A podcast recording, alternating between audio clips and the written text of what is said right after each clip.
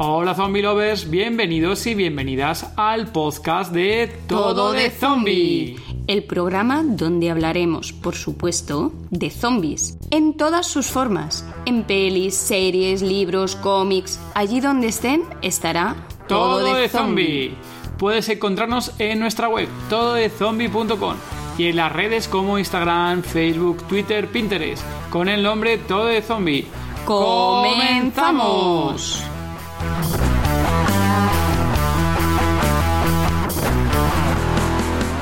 Resident Evil eh, se basaron en lo que es la, la, filmografía de George Romero, el uno específicamente en Night of the Living Dead, todo este tema de, y este tema de la mansión, ¿no? la, casa embrujada, pero con, con eso a los, George Romero, ¿no? El tema de estar atrapados en una casa y que sobrevivir con zombies por todos lados, que de hecho tiene mucho la esencia del cine de George Romero. Resident Evil 7 del cine de terror, como dije, La Bruja de Blair, Evil Dead.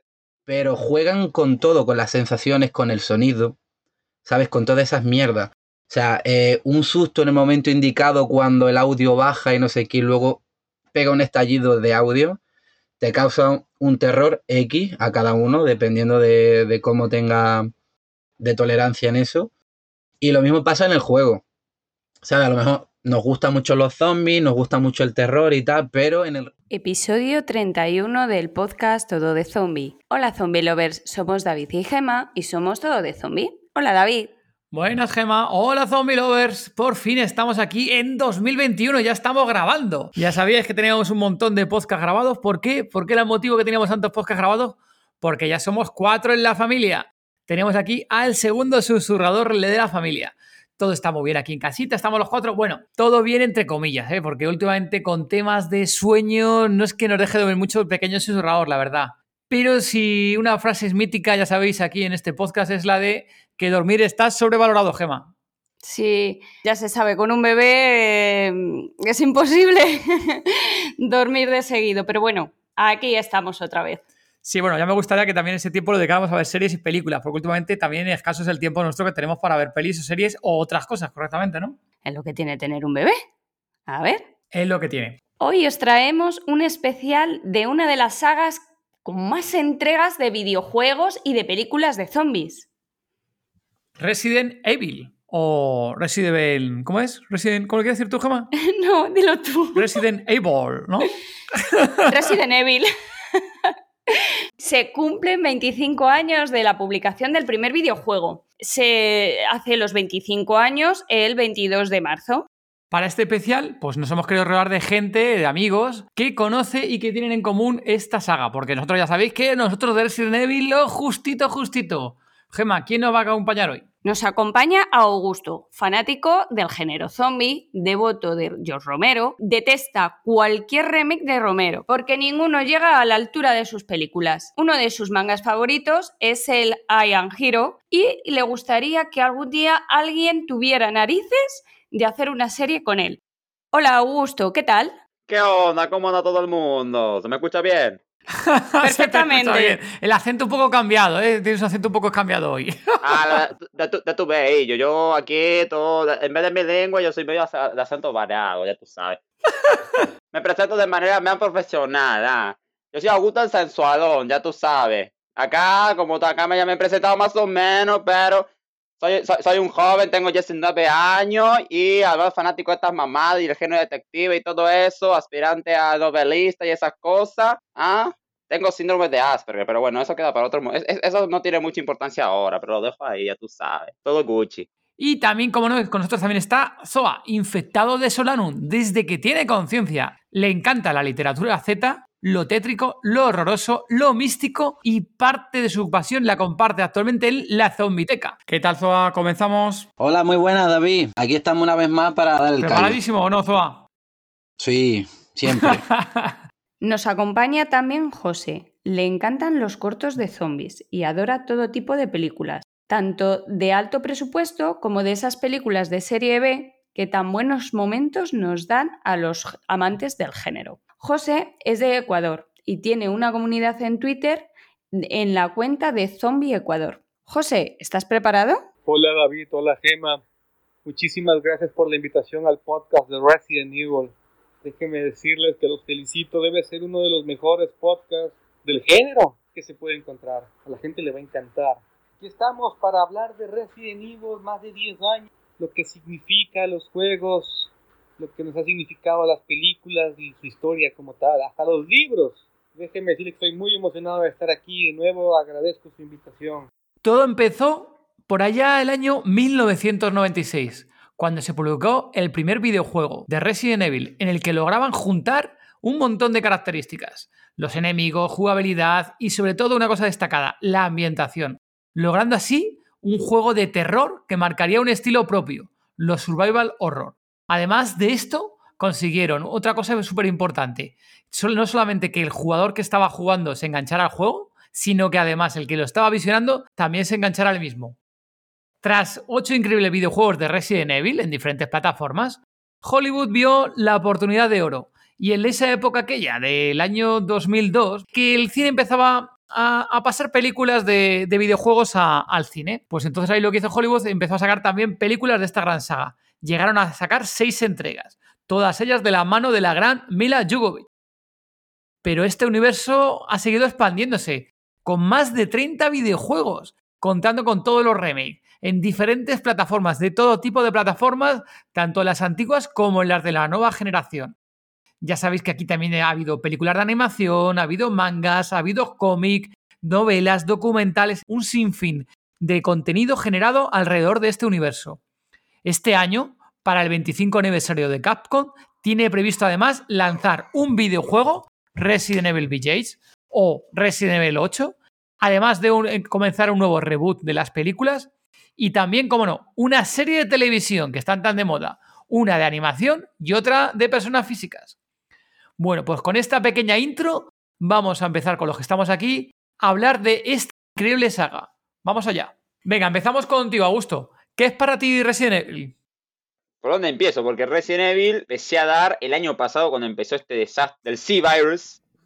Que encima me encanta porque virus, virus en China, Resident Evil 6, todo el que lo haya jugado entiende la referencia. Yo no era muy fan de Resident Evil, o sea, jugaba así un poquito al. Jugué al 3 de chico, pero nunca pasé de la parte del edificio en llamas, ¿viste? Cuando empieza el juego, no sabía subirme al container para pasar a la siguiente parte. Le daba todos los botones y no podía, un manco de mierda. Jugué al 4 de chico, nunca me lo había terminado tampoco. Eh, jugué un poco al Code Verónica, pero nada, de chico era para mí Resident Evil era pánico absoluto, entonces nunca terminé ninguno. Y al año pasado, entre varias cosas, que, que había jugado el 6, el 5 y el Revelations 2, eh, y bueno, con la salida del 2 Remake dije, necesito jugar Resident Evil 2 Remake por cómo se veía, tenía ese estilo George Romero en cuanto al tema de, las escenas y todo eso, cinemáticas. Y nada, me, compré el 2 Remake el año pasado y, lo jugué y me fascinó. Después, y apenas eh, se anunció el 3 Remake, fui, lo, le hice la preventa y apenas salió, a casita en físico. Y después era así, le empecé a dar al Revelation, Revelation 2, al 7, ahí a todos los Resident Evil.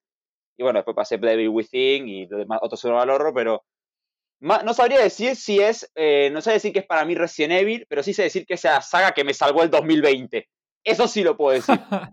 y me recontra enganchó. El, me, salvó el 2020 porque, porque, porque eran, eran, eran, juegos que encima pegaban con lo que estaba pasando, toda esta, basura de la cuarentena, pero también porque me enganchó el lore, además porque siempre me gustó Resident Evil de chico, pero no, no, tenía los huevos para jugarlo y no los entendía.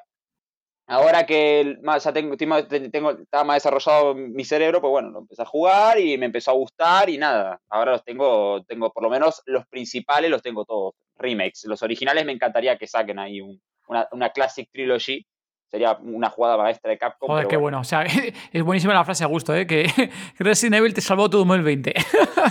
Tal cual. Vale, y para ti, Zoa, ¿qué significa para ti el Resident Evil? Podría entrar en una reflexión bastante grande, pero mira, para no repetir algún concepto que ha dicho Augusto, ¿vale? Sí que puedo marcar una diferencia a la hora de explicarme, que es la siguiente. Augusto habla de le dio más o menos el año pasado como que lo tiene bastante fresco, ¿verdad? Pero yo sí que puedo decir que desde el principio desde el principio que salieron los juegos, yo tengo constancia de, o sea, de, la saga, siempre ha estado muy presente en mi vida. No voy a negarlo, de pequeño, ¿no? Porque me, cogió bastante pequeño, eh, ya era un juego que a pesar de su mierda de gráfico, por así decirlo, porque era el tiempo, ¿vale? Eh, me causaba ya bastante terror.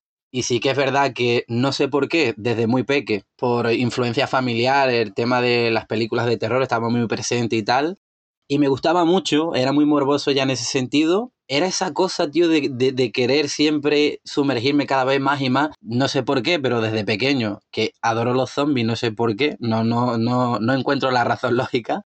Pero fue una cosa que me emocionaba bastante. Y conforme iba pasando los años, como iban llegando más cosas desde películas en CGI y tal, o sea, para mí fue una gran revolución. O sea, en tema terror, cada vez iba más. Como iba creciendo, iba leyendo más, iba aprendiendo más como persona, pues para mí ha sido, vaya.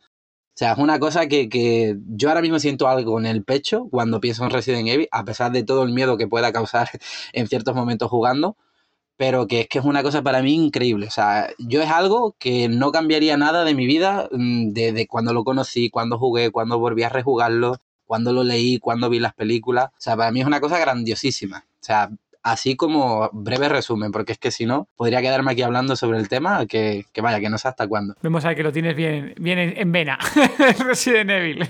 Qué bueno, Zoa. José, ¿y para ti qué es Resident Evil? En lo personal te puedo decir que es el comienzo de todo. Remontémonos desde los 80. Vienes con Romero, sus hermosas y maravillosas películas, y empiezas a venir poco a poco, empiezan a salir los juegos. Yo me acuerdo de niño, jugando con un, Game Boy, creo que era, si no me falla el nombre, era un Game Boy, que era una pantallita pequeña, una cruz y cuatro botones, jugando Resident Evil primer juego que jugué fue Resident Evil, el primer juego que muchísimos, y si no te puedo decir la gran mayoría, fue Resident Evil. Y ha tenido su historia en cada consola y hemos ido en cada consola jugando y ganando Resident Evil. Las películas de Resident Evil, a mí la primera me encantó y la segunda igual porque son muy apegadas a los videojuegos. Ver la película 1 y 2 es estar del videojuego, porque se parecen mucho. La tercera, más o menos, te puedo decir que sí, más o menos. La cuarta y quinta fue un desastre. Un error garrafal, algo que no debió salir. Y el capítulo último, te puedo decir que solo cuando empezaron a salir esos personajes mal hechos, ni siquiera creo que terminé de verla. Fue una burla.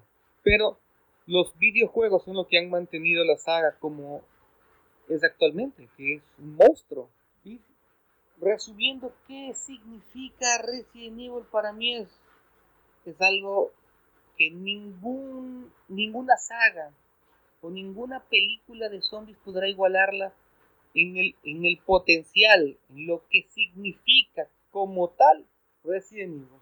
Pues hemos pedido estos días en las redes sociales a, a, los diferentes zombie lovers que nos dieran un comentario qué significa para ellos esta saga, ¿no? Paso a leer el comentario de José. Resident Evil para mí es la saga que puso a los suburbial horror en el mapa. No voy a decir que Resident Evil fuera la que inventó el género, porque mucho antes de salir el primer Resident Evil estaba Alone in the Dark, que para mí es quien tiene ese mérito.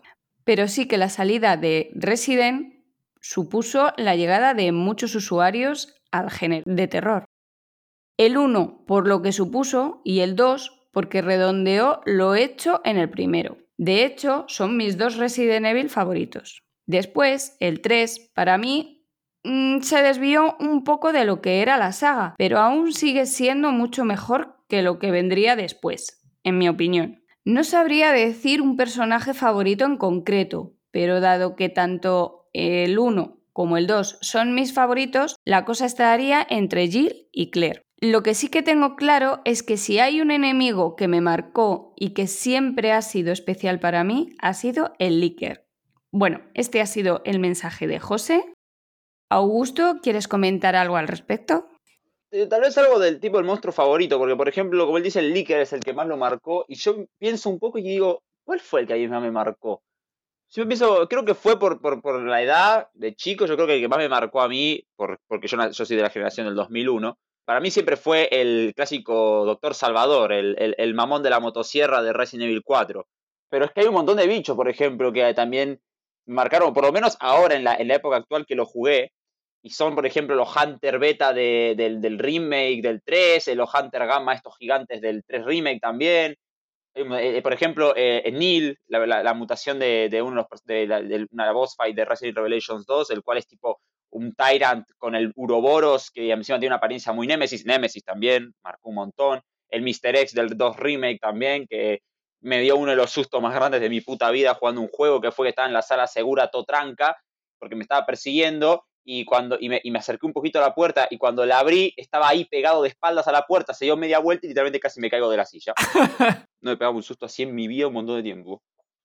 Ah, también eh, Jack Baker, Jack Baker de Resident Evil 7, me encantó, me pareció un antagonista o un, o, o un personaje que literalmente como enemigo me parecía, me parece súper carismático. Esa escena donde agarra y dice, decía en inglés, pero porque lo dice con ese acento, ¿viste? Ese acento, en inglés lo dice con un acento, que al agarrar la pistola dice eh, que, que, observe bien, que en ese momento vas a, vas a presenciar algo maravilloso y se mete un tiro en la cabeza, el mismo con la pistola de Ethan, y me, esa escena me, me, me encanta por cómo lo dice. es genial. Ok, a gusto. ¿Y Zoa, alguna cosa así que comentar, lo que comentaba antes José? Si hablamos del tema de, de, criatura o boss que marcó, como estaba comentando Augusto, yo sí que tengo muy, muy en común opiniones que acabas de decir él, como personajes más recientes de Resident, de Resident Evil 7 y tal. Pero yo creo que siempre voy a hablar desde lo clásico, ¿no? Desde cuando aparecieron, antes de remake incluso. Y supongo que a mí eh, lo que dice José, ¿vale? De cuál marcó. Yo sí que tengo muy buen. Yo le tengo mucho cariño a, por lo menos las tres primeras entregas, ¿sabes? Porque ya en el 4 sabemos todos, que todos compartiremos esta opinión, que se desvió un poco de lo que era ya el inicio, ¿no? Pero como vos, por ejemplo, para, para destacar, para mí indudablemente es Nemesis.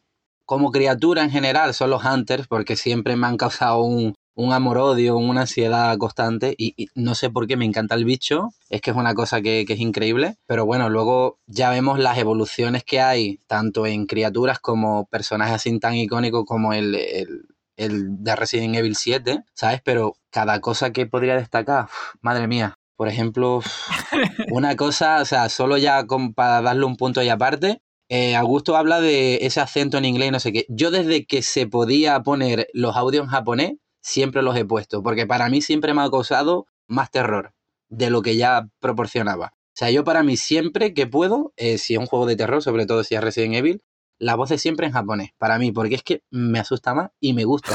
Soy un morboso del terror. Eso como, como punto y aparte. Ok, gracias, Zoa. Vamos a leer otro pequeño comentario. Tenemos aquí de Maculi-S.M- comenta Resident Evil es la saga de videojuegos más entretenida de terror y dice, prefiero los de tercera persona. Aquí comentario pequeño. Eh, no sé aquí esta parte, si me podéis confirmar, que tengo un poco más de desconocimiento de esto. El tema de Resident Evil ha habido diferentes de, de, ¿Cómo se llama esto? Del tema de primera persona y tercera persona al juego, ¿no? No sé si en algún momento... Eh, cuando empezó a cambiar un poco el tema de que fuera en primera persona, porque los iniciales son todos en tercera persona, ¿no? No sé, confírmame ahí a gusto. Ahí puedo agregar algo. Al, pri al principio, Resident Evil 1, eh, Shinji Mikami quería hacer el, el, Resident Evil el 1 en primera persona como, como Doom, tipo Doom. Eh, los primeros Doom, ¿viste? Quería lo que es en primera persona, pero por las limitaciones técnicas de la época no podía, no pudo hacerlo como de esa manera. Entonces terminó eh, inspirándose en Alone in the Dark eh, en, cuanto a las cámaras fijas. Eh, y, los escenarios pre-renderizados, los cuales, pues, es lo que tenemos, lo que tuvimos al final, tanto en los remakes como en los originales. Eh, además de que, bueno, Shinji Mikami tomó inspiración, como se ve claramente en el juego, de películas como las de George Romero, además de la inspiración en el juego Sweet Home, que era un juego de terror que de hecho Capcom le pidió que se inspire, eh, que quería hacer algo como el juego Sweet Home, que era un grupo de periodistas, los cuales iban a una casa embrujada donde había monstruos. Y de hecho, eso es, una de las referencias que hace Resident Evil 7 eh, cuando controlas a Clancy, que es el, tío, tipo de la cámara, que son los de estos cazafantasmas, ¿no? Que van a la casa de, la, casa de invitados de los Baker. Eh, y hace referencia a eso. Resident Evil 7 es un gran paralelismo con Resident Evil 1, pero gigantesco. Si vos mirás la trama de ambos juegos, son similares, son súper similares. Igualitas, literalmente, en cuanto a, a, la, a, la, primicia de estas, dos, de estas dos historias. Pero también, igual que Shinji Mikami se inspiró en George Romero, eh, para el Resident Evil 7 se inspiraron en varias películas. Por ejemplo, Evil Dead, con el, cuando abrís la camioneta y encontrás una nota que dice Join Us, con sangre, como decían lo, lo, los Dead que decían Join Us. Mía, cuando se, cuando se convierte en esa especie de bicho tipo Dead Die, que, que, que y dice, ¿por qué me lastimaste? y todo esto. Eh, la matanza de Texas, eh, Jigsaw, la bruja de Blair, cuando bajas las escaleras con Clancy y encontrás al tipo así parado en la pared y lo das vuelta y tiene todo el palo clavado, que es una escena muy casi como era la bruja, el final de la, de la película La bruja de Blair, eso es así un clásico, de cosas clásicas que tiene Resident Evil 1 y las cuales en Resident Evil eh, 7 tomaron cosas y las, las como que las reimaginaron. Si uno lo piensa, Resident Evil 7 es como un eh, pseudo reboot, el cual esto lo voy a hablar después con más detalle cuando lleguemos a la, sección específica, eh, pero quería tocar eso específicamente. El tema de cómo la inspiración ¿no? de, de, Resident Evil 1, para Resident Evil 1 y la primera persona. Y por esa razón, Resident Evil 7 es en primera persona, porque Shinji Mikami en, en sus orígenes quería hacerlo en primera persona. Entendido, buena aclaración, Augusto. Bueno, que quería decir que mm, ante el comentario es, ¿vale? De que aprecia más el, juego en tercera persona. Me ha resultado bastante curioso, porque según lo que ha estado hablando el compi Augusto, ¿vale? del 7 y tal.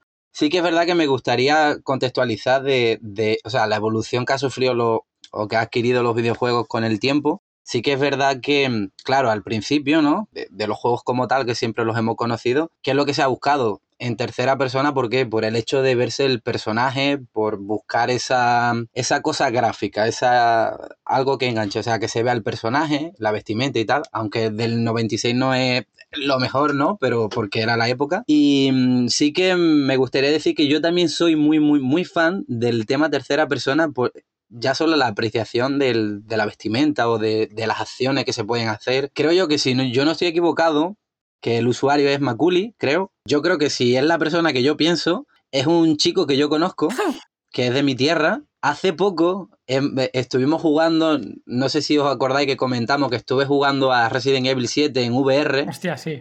Y él es uno de, los integrantes de este, de este grupo de juegos. Comentábamos mucho eso, o sea, que el 7 está súper súper chulo, está muy guay, eh, hacemos la acción y todo eso está muy bien pero que siempre comentábamos el tema de, mm, de la tercera persona, que, que, que, lo echábamos en falta, ¿sabes? Porque al final a Ethan, ¿no? Como que no lo veíamos tanto, lo vemos en ciertas partes del juego, en algunas cositas y tal. Y bueno, que eso, que eso es lo que me gustaría decir de la transición que ha tenido los videojuegos, o sea, desde el 96 en Play 1, cómo se veían los personajes y tal, y bueno, ya aprovechando la mención, pues bueno, un saludo para Maculi y para Mark, que son dos zombie lovers de, aquí de mi tierra, que yo sé que nos escuchan. Y nada, espero que, que esté gustando esto. Augusto, ¿algo que añadir? No, que justamente en cuanto al tema de Ethan, ¿no? Y la primera persona y la tercera. Por ejemplo, a mí la primera persona me parece que es mucho más inmersiva. O sea, la verdad que jugué Resident Evil 7 y la parte del sótano eh, me parece la, más, la que más tensa es, porque la verdad que los holomorfos con la te sentís re indefenso con la pistola justamente la primera persona ayuda mucho a eso de la inmersión. Y además, el tema es que Ethan, eh, en, el, en, el, 7, cosa que en el 8 van a corregir, eh, Ethan era como lo que era es Doom, Doom Slayer o Doomguy en la saga Doom. Una, una cáscara vacía, una cáscara, una cáscara para que el, para que el jugador eh, se, se, sienta el, el, protagonista. De hecho, el protagonista cuando, cuando abrís lugares secretos dice, ¿quién, ¿quién construyó esto? Cosa que vos, te, vos tal vez te comentaste cuando jugabas con Jill, ¿no? Que no hablaba. Abrías una puerta y habías tú un mecanismo y decías, ¿quién carajo construyó esto? Cosas, cosas que se pregunta Ethan, como si fuéramos nosotros mismos. Una persona completamente común y corriente, eh, por lo menos en el 7, a ver si nos dan a ver qué pasa en el 8, que se pregunta, ¿qué es esta casa? ¿Por qué hay tantos mecanismos? Eh, y claro, la tercera persona, por ejemplo, para mí me encanta por el hecho también de poder ver a, mis a los personajes que me gustan. Pero ¿qué pasa? Que para que es como que la tercera me encanta, pero me gusta con los personajes clásicos. Por ejemplo, si, vos, si hay una sección para jugar con Chris en el 8, yo con Chris quiero jugar en tercera persona, no en primera. Con Ethan no me importa, porque es, porque ya, porque ya es como que Ethan es parte del jugador. En cambio, eh, los, los, los, otros protagonistas, Jill, Chris, Leon, Claire, eh, Rebecca, Billy, Carlos, son personajes los cuales no los ves como algo, como parte de vos, lo ves como personajes, personajes que amás. Ethan no lo amás, vos te sentís como Ethan. Ahí está la diferencia, porque Ethan al fin y al cabo es eso, una, simple cáscara. En el 8 le van a quedar profundidad, pero si no muestran su cara en ningún momento, eh, va a ser un poco complicado empatizar, a menos que pongan espejos y, puedas ver la cara de Ethan en un espejo, cosa que sería brutal. Pero justamente es eso, eh, la, la, tercera persona es buenísima por el hecho de poder ver a los personajes y todo eso, pero la primera es súper inmersiva y lo peor es que no puedes ver absolutamente nada de lo que hay en tu espalda en lo que no te das cuenta tenés a un bicho en la espalda, te diste media vuelta y te pegaste un infarto de la chinga a tu madre y te, quedaste ese con el piso. Que es eso que creo que es lo que hizo bien el 7, dar, dar una nueva perspectiva, enfoque. Y además los pasillos están súper estrechos, los cuales son re claustrofóbicos y los juegas en VR. Yo que no lo juego en VR debe ser, pero vamos, que una opresión total. Debe ser increíble. Sí, no, en realidad virtual nosotros probamos las gafas en hace ya un par de años, ¿no? Jamás las gafas. Uh, no, un par de años no, hará... Pues no estaba yo ni embarazada de la pequeña susurradora. Hostia, vaya, mi memoria como siempre. no, no, no. sí, con la, entonces, con el tema de las gafas de realidad virtual ahí sí que mucho más inmersivo todo. Y el Resident Evil, bueno, lo dices tú. Y bueno, el Resident Evil, los otros juegos que hemos visto también de zombies, el de Walking Dead, bueno, ya hemos comentado más de una vez en el grupo, ese tipo de juegos, bueno, son la rehostia, ¿no? Que gráficamente son muy buenos y te meten sí o sí en el juego. Y en el Resident Evil, eh, yo creo que si jugara con gafas, eh, creo que me cagaría encima, así os lo digo, ¿eh? Bien, ahora vamos a añadir otro comentario que tenemos un audio en este caso del amigo Aecio. Saludos zombie lovers, soy Aecio Survival de YouTube y sé que después de escuchar este maravilloso podcast vais a buscar mi canal, suscribiros y a encontrar los mejores análisis sobre videojuegos, gameplays y sobre todo historias trepidantes de roleplay en mundos posapocalípticos. No olvidéis pasaros y buscarme en redes sociales. Bueno, después de este breve spam permitido por los amigos de Todo de Zombie, muchísimas gracias por eh, animarme a participar. Para mí es un placer. Eh, Resident Evil, la verdad es que es un tema para hablar largo y tendido. Voy a intentar ser breves para no aburriros. Bueno, debo deciros que Resident Evil 1 en PlayStation fue el que me introdujo y me enamoró del género horror survival, del que he sido fan desde entonces. Eh, no sé si también porque disfruté de ese género con mi hermano, eh, acoplados y pegados a la televisión, acojonando y pegando unos botes brutales con el videojuego, y eso que la jugabilidad no me acababa de convencer. Eh, me enganchó a todo este género y desde entonces no lo he dejado. Eh, sí que debo de decir que soy muy crítico con las películas, que es mucha acción y tal, pero no, no están a la altura de los videojuegos o la literatura que ha generado las, las sagas de, de Resident Evil. Sí que debo decir que en Resident Evil 2 la película hay un guiño al videojuego, que está la protagonista muy bien traída, la protagonista Jill Valentine, que sinceramente es mi favorita. Y es mi favorita por el carácter que tiene en el videojuego y también porque vamos a decirlo, en el videojuego iba con pistola desde el principio y eso da muchas facilidades a la hora de jugar. Pero bueno, la verdad es que a mí sí que me ha gustado, las películas no, lo siento, sé que a mucha gente discrepará conmigo notablemente, pero yo lo siento, soy fan de los videojuegos y eso que no todos son buenos, intentaron introducirse en los shooters eh, de una forma un poco raras, lograrlo muy allá, pero creo que se están redimiendo con, con estos remakes que han sacado en los últimos años. Eh, la verdad es que es para la, hablar largo y tendido, como ya dije. No quiero extenderme mucho más. Muchísimas gracias por escucharme. Y espero que alguno o alguna coincida con mi opinión al respecto de, de la saga de Resident Evil. Un saludo a todos. ¿Qué te parece, Zoa? Pues mira, lo primero que puedo decir, que parece que me ha destacado, que este chico es añejo en el tema. Yo creo, no sé la edad que tendrá, pero se le ve que, que, que ha, que ha vivido esto muy gradualmente hacia arriba. Y eh, como algunos de nosotros, por ejemplo, en mi caso. Lo que ha dicho sobre el 1, mm, o sea, pare- parecía que era yo quien hablaba. Que, que me, ha, o sea, me, me ha hecho mucha gracia. Y luego sí que es verdad que, mira, voy a, voy a coincidir con él. Yo he tenido problemas ya en el pasado por hablar del tema de las películas.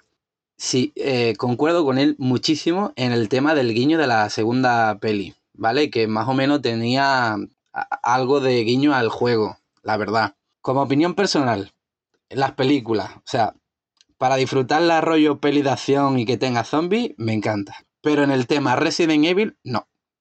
No, no es el caso porque no tiene nada que ver. Es que no tiene nada que ver. Sí que es verdad que a pesar de que es una saga que ya todo el mundo conocemos, que es súper famosa, que tal, que tiene, bueno, en fin. A mí el tema, el tema protagonista, o sea, creo ah, que, o sea, como carácter de la protagonista, está bastante chulo.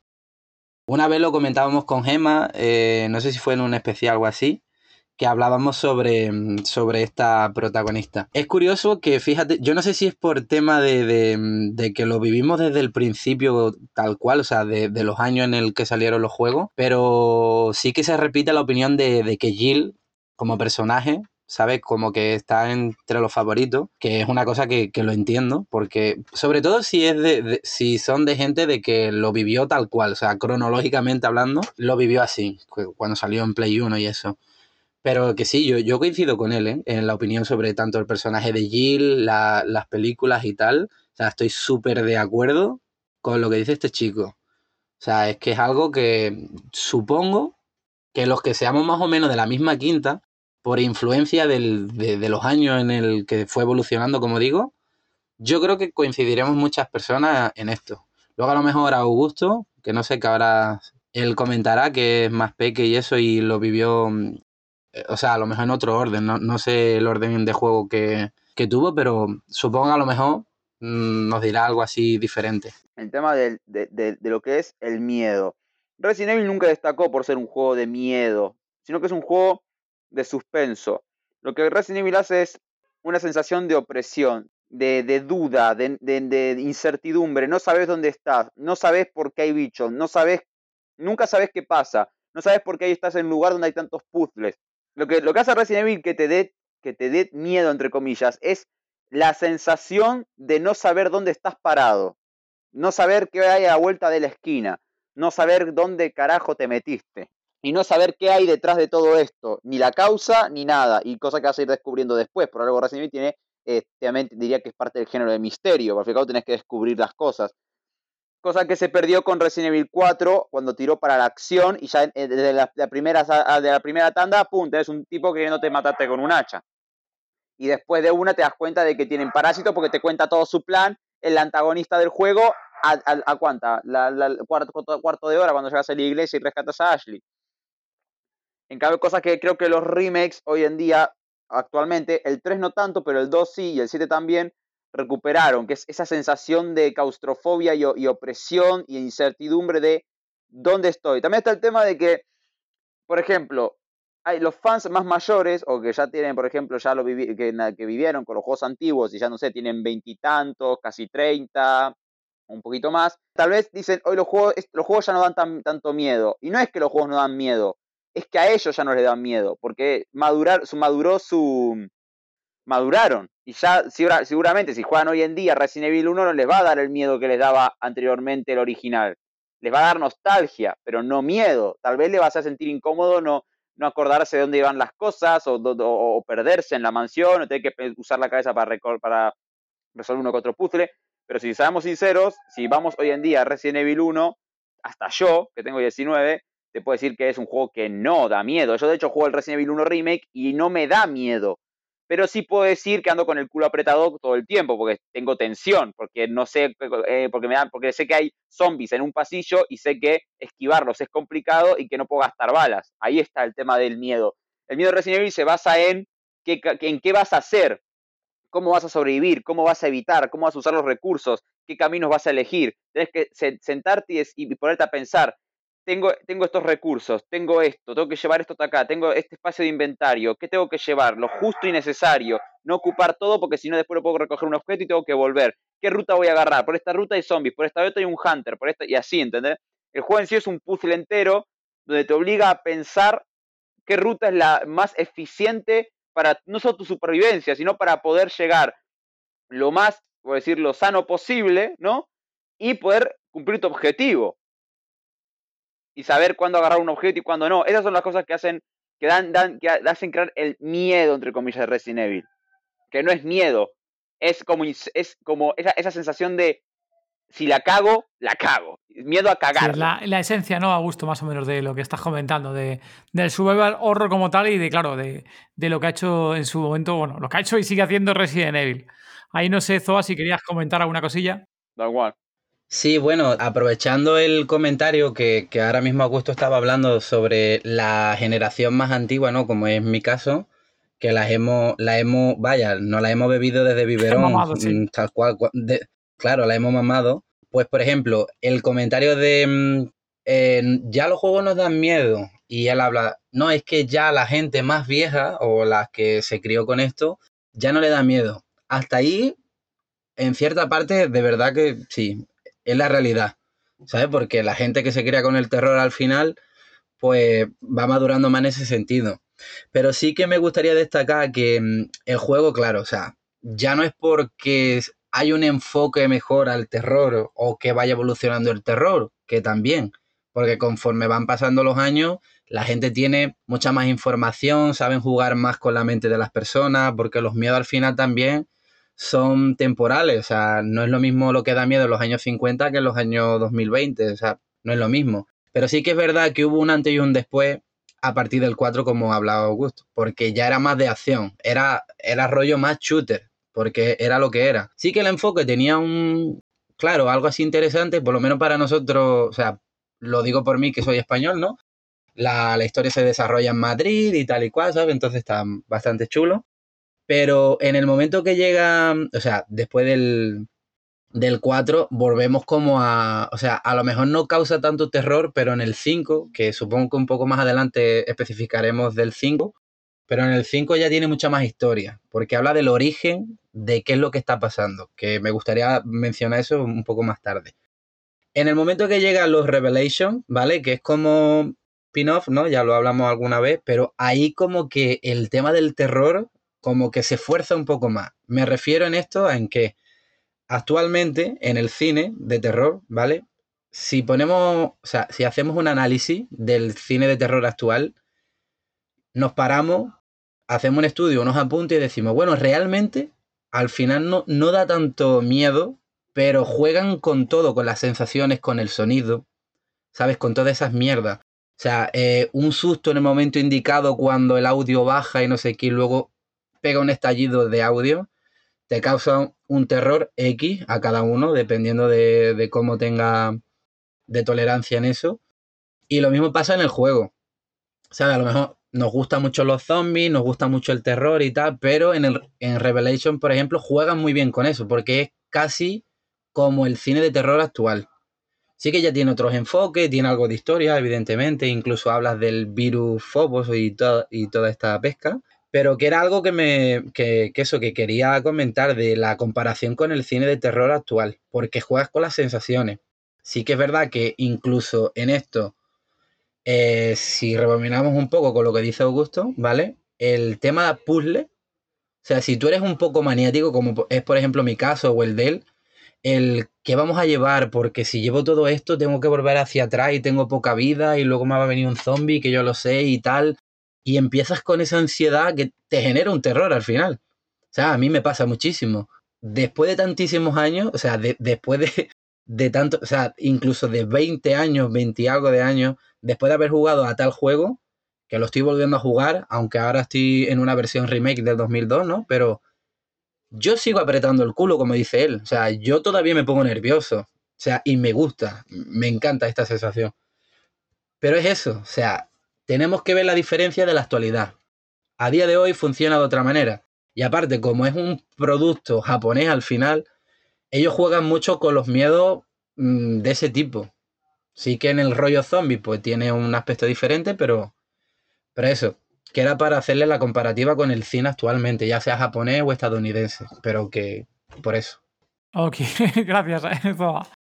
Venga, pues tenemos un, un comentario más. Este es de Kisune Noari. Me encanta la saga de Resident Evil y con la salida de la demo de Maiden de Resident Evil Village me ha fascinado tanto la temática, el arte conceptual, referencias, vampiros, hombres lobo, etc. Y hablando de ello, Lady Dimitrescu para mí es obvio que tiene que tener algo que ver con los Tyrant. Y se ve como una villana imponente. Y sí, da miedo. Y eso de que obtuvieron otra reacción de la antagonista, lo veo una manera muy trivial de ver el concepto como miedo, ya que tiene infinidad de variantes para que te dé pesadillas a la hora de dormir. Capcom se ha lucido con su próximo lanzamiento y espero que sigan así. ¿Qué os parece aquí lo que nos comenta que se une? Bueno, sí, mirá, no sé si Lady Dimitrescu va a ser la reina de mis pesadillas, pero que va a ser la reina de mis fantasías, muy probablemente. y la de muchos más. Guiño, guiño. O sea, ¿a qué no, Soa? Guiño, guiño. Sí, ya te estaba viendo que ibas a comentar eso. ya te estaba viendo, la verdad. Pero sí. O sea, yo creo que esto es un tema que, uy, aquí hay chicha, aquí hay chicha. Acá, acá, acá, acá, sí, miedo va a dar, pero otro tipo de miedo el cual vamos a abrazar con tanto gusto. Dios mío. Sale el lado más soca en medio de la partida ahí. Uh, no sé si correr o dejarme atrapar. un... Ay, Capcom, ¿qué, forma de hacer marketing lo de Capcom, eh? Madre mía. ¿Cómo hacer, cómo hacer marketing? Fácil, sacó un personaje se- sensualmente, sensual, con sex appeal, pero que sea interesante y vos dejás a la gente en internet actuar, que ellos te hacen el marketing en dos segundos, no solo en, no solo en las redes, sino también en la Rule 34. Jugada maestra, eh, Stonks, Capcom, Stonks. No sé, Zeba, si quieres añadir algo más, comentar de M3Q sobre lo que ha comentado la Zombie Lover. Pues bueno, yo supongo que por la descripción de, o sea, eh, por el comentario que ha hecho ella, yo deduzco, es una impresión mía, de que ella es bastante joven. Por el tema, no sé, creo. Eh, a lo mejor no tiene todo el recorrido, ¿no? Que estamos hablando de, sobre, ah, porque habla, ay, los hombres lobos, los vampiros, tal. Rollo crepusculiano, vamos a llamarlo, ¿no? Esto también sería un tema que me gustaría mencionarlo cuando toque, de que haya este tipo de criaturas, porque ya lo debatíamos entre nosotros el otro día, comentarios como, ¿qué mierda? Porque este juego, la octava entrega, no sé qué, que ahora hay hombres lobos, de que si las criaturas, de que no sé qué, como si fuera algo malo o algo como que nunca se ha visto. Con esto dejo en el aire eso para poderlo hablar en profundidad un poco más adelante, de que tenemos muchísimas ganas de debatir este tema, que estamos lo- los dos bastante de acuerdo, para explicar un poco el cómo nosotros rebatiríamos esos comentarios negativos sobre las criaturas o el como que el lore está cambiando. Claro, es, es un temita calentito que tenemos ganas de tocar. Estamos ahí que mm, lo estamos esperando con una gana. Va, y otra cosa que quería tocar del comentario es el tema de lo que hice justamente del arte conceptual, el tema de los vampiros, hombres lobo. Y es que de la misma manera que Resident Evil, los primeros Resident Evil eh, se basaron en lo que es la, cinema, la, filmografía de George Romero, el uno específicamente en Night of the Living Dead, todo este tema de, de- y este tema de la mansión, ¿no? La, casa embrujada, pero con, con eso a los, a los George Romero, ¿no? El tema de estar atrapados en una casa y que sobrevivir con zombies por todos lados, que de hecho tiene mucho la esencia del cine de George Romero. Resident Evil 7 del cine de terror, como dije, La Bruja de Blair, Evil Dead, eh, La Matanza de Texas, Jigsaw. Y este, obviamente, una influencia impresionante en cuanto a, la literatura victoriana o la literatura gótica.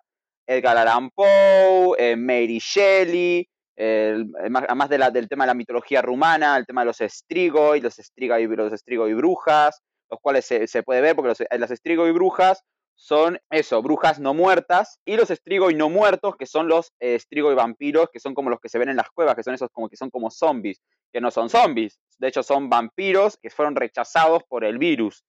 Que eso lo vamos a tocar después porque hay mucho que tocar. eh, eh, vamos a tener que hacer una sección entera para hablar de Resident Evil 8 porque tiene mucha chicha detrás para hablar de, de- de- de todas las referencias que tiene, que eso hay que tocarlo después, pero justamente quería hacer una referencia a eso, como, como, tanto, como el 1 se basaba en el cine de Romero, el, el 7 se basaba en el, en el cine de terror en general, género slasher y todo eso, y el nuevo se, se basa más que nada en la literatura eh, gótica, por así decirlo. Ok, gracias, Agus. Venga, pues vamos a ir continuando un poquito más adelante. eh, ya no tenemos más comentarios de otros zombie lovers.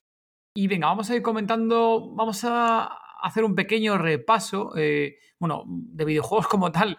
eh, son un montón de videojuegos los que han salido. eh, comentábamos antes al principio que había como unos 30 videojuegos que me habíamos dicho al principio. Sí, en total. Sí, más de 30, ¿no? Algo Sí, así, por más de ahí. 30. Uno más de 30. Y ahora vamos a ir comentando un poquito, si queréis, sobre el- los videojuegos así que más destaquéis vosotros para comentar. Bueno, nosotros aquí, que ya sabéis que sabemos muy poquito de esto de videojuegos, lo único que sí que tenemos especial, y justo lo ha comentado un poquito ahora Augusto, es el tema del primer Resident Evil, lo que comentaba él, que tiene mucho de George Romero.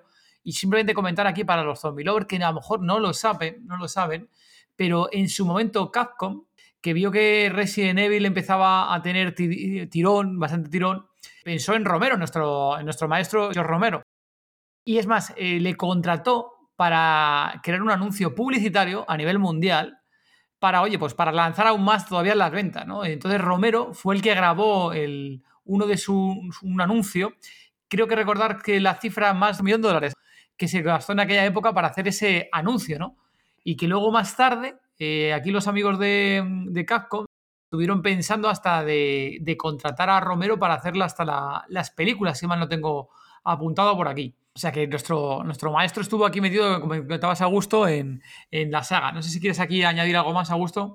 Sí, de hecho, antes de George Romero, de que contrataran a George Romero para el guion, habían contratado a otro director, que no me acuerdo el nombre ahora, y, me que lo quería buscar, pero bueno, como estoy en el celular se me puede llegar a cerrar eh, esto, entonces no puedo. Pero lo pasé por el grupo, no sé si recuerdan que lo pasé, que era de la Wikipedia, que hablaba de una versión cinematográfica, un guion rechazado anterior al de George Romero, el cual por desgracia se perdió, o sea, o mejor dicho, no es público el guion, sino que es pública lo que es la sinopsis o lo que es un resumen de la trama que cambiaba cosas como que en vez del Stars eran del, del, del SWAT, era de- del director de, un- de una saga de, de- que había como demonios en, una, eh, en un bosque, no me acuerdo, es que no me acuerdo el nombre del director y me quiero matar.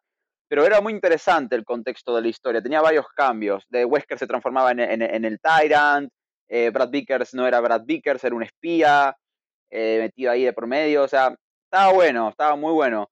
Eh, y de hecho, lo de Chris y Jill estaban infectados con el virus T y tenían que buscar la cura, estaba muy interesante. Pero sí, después, eh, después de que se rechazó ese guion, llamaron a, después de ver el gran comercial que hizo el papi George Romero, agarraron y lo contaron a George Romero. Y hizo el primer draft, que es este donde eh, Chris Redfield es, un, es medio mohawk, medio indio, un granjero. Jill, eh, los Stars, más que un grupo especial de la policía de Raccoon City, es eh, un grupo especial del gobierno, así ella está de encubierto. Tenés a, todos los personajes del primer juego, Barry era un hombre, un hombre negro grandote y musculado, pero con corazón de peluche. Ya saben que Romero era muy, muy diverso en sus películas, pero no, pero no, era, no, era alguien que, que, racial, no era alguien que le, que le importara la raza, él simplemente contrataba y aunque sea referencias, él nunca, nunca se sintió que, su- tuviera despección a, los ni al género ni tampoco a, las razas. No era blanco malo, negro bueno o negro malo, blanco bueno. No, podías tener todo tipo de villanos. O sea, el, Romero tocaba la humanidad ante todo. Y a mí nunca, yo cuando leí el guion, que lo tengo impreso, me parece una puta genialidad. Es que es una genialidad ese guion. Es que es malditamente y- y una genialidad. Y, parece que hubo otros drafts, otras versiones del guion, ya con Chris de vuelta en, el, en, en los Stars, pero los cuales no son públicos, por desgracia. No sé, sí me pareció muy mal por Capcom y por Constantin Films por haber re- rechazado un guion tan bueno y haber dadole la batuta a Paul Anderson, el cual su película no solo, no solo tomaba cosas del guion de Romero y las hacía mal, sino que encima cambió demasiadas cosas. Y entiendo que sí, que se pusieron así lo de, porque lo de Capcom, no sé si fue lo de Capcom o fueron lo de Constantine Films, porque se parecía mucho al juego, pero no sé, me pareció una jugada muy trucha, porque yo creo que la de Romero, que tenía Hunter, tenía esto, la serpiente, la planta, hubiera sido un éxito. Sí, Augusto, confírmame porque a mí me suena que de- del guion que tenía Romero luego sí quedaron parte de, para, para la película. Si mal no recuerdo, había frases de Romero estaban en la película. Tengo por aquí anotado que también las escenas cuando se enfrentan contra los perros aquí z- zombificados también las tenía Romero en, en la película. Y yo juraría que no, no tengo aquí apuntado, pero juraría que también hasta la, hasta la, como la escena de los láser, la del pasillo, creo que también era de Romero. No sé si te acuerdas algo de esto o tienes esto. La escena de los láseres es, es completamente distinta, porque la escena de los láseres no es como la hicieron así películas ciencia ficción. La escena de los láseres es una genialidad en el guion. Eh, los, los protagonistas eh, bajan al- a la sección B del laboratorio, entran a una sala de computadoras y en la sala hay eh, unos láseres, los cuales cuando los tocan, cuando, cuando los láseres detectan, a cuando los tocan, los detectan, hay trampas que tiran ácido. Y empiezan a aparecer zombies por la oscuridad y ellos tienen que empezar a arrastrarse por el piso porque empieza a haber, empieza a tirar, empiezan a activar las trampas que tiran ácido y empiezan a aparecer zombies y se tienen que agarrar y meter por una rejilla en, una- en un, en un ducto para poder pasar a la siguiente, a la siguiente parte. Me, gusta mucho esa escena porque te narran cómo los zombies, te narran a un zombie que agarra la pierna de Chris con toda la, con ácido en la mano y se le empieza a quemar la pierna y, y el zombie se le está derritiendo toda la cara por el ácido y agarra a Chris junto con Jill y él le apunta con el Winchester y Jill con la pistola y ambos le meten un tiro en la cabeza para meterse ambos en el ducto y después Rebeca tratarlos. Es una escena que me pareció una genialidad y la verdad es que mucho más grotesca, mucho más interesante y opresiva eso de, porque no era las trampas láser, que encima si te fijas cuando la trampa láser se desactiva era tan fácil como que el tipo, el negro se hiciera un poquito más para atrás y la trampa se, y no lo iba a matar la trampa, solo tenía que retroceder un poquitito más, pero el tipo de como que se quedó quieto en plan, "Uh", Ay, no sé, no sé qué se creía. Bueno, pero cosas de- del guion. Ya sabemos que Anderson nunca fue un buen guionista ni tampoco un buen cineasta. El tipo, si- ni siquiera es de serie B, el tipo diría que es de, de serie F directamente. Peor, de serie Z. No, de Z no, porque eso es de cine de zombies. De serie, de, de serie X. De serie X. Ok, Pelis de serie X es. O sea, eh, es muy mal, muy mal cineasta. Sí, la escena de los láser del guion es una maravilla porque en vez de láseres son trampas, las cuales se activan, eh, más como en los juegos, al tocar el láser empieza a tirar ácido, a disparar ácido uno, una especie de, de máquinas.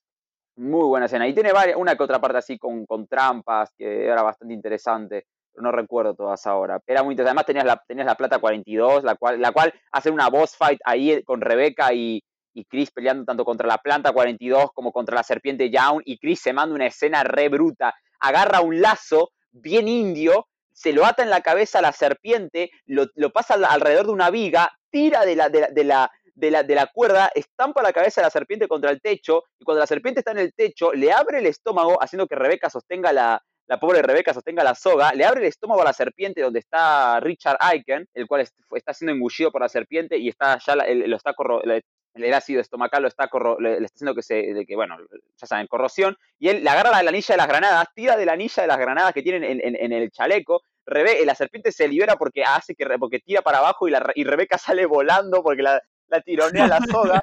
Chris agarra a Rebeca, se la, lleva atrás de unas piedras y ¡pum! explota la serpiente, la chinga a su madre. Y es una escena que la pienso y digo, no, porque no veo otra forma de ganarle a la serpiente en la vida real. Porque es una serpiente gigante. Y bueno, la planta, en vez de hacerlo de la- lo del veneno, agarran y es que tiran un, par de cables eléctricos adentro de la, de, la maceta, de la maceta donde está esta, y bueno, y se electrocuta. Encima la planta, en vez de pegar, lo que hace es que agarraba, eh, que este, que no, creo que la planta mató a, a Forrest, agarra la planta y le clava unas aguja, una aguja y le empieza a succionar la sangre del cuerpo haciendo que se, eh, haga tipo pasa, ¿viste?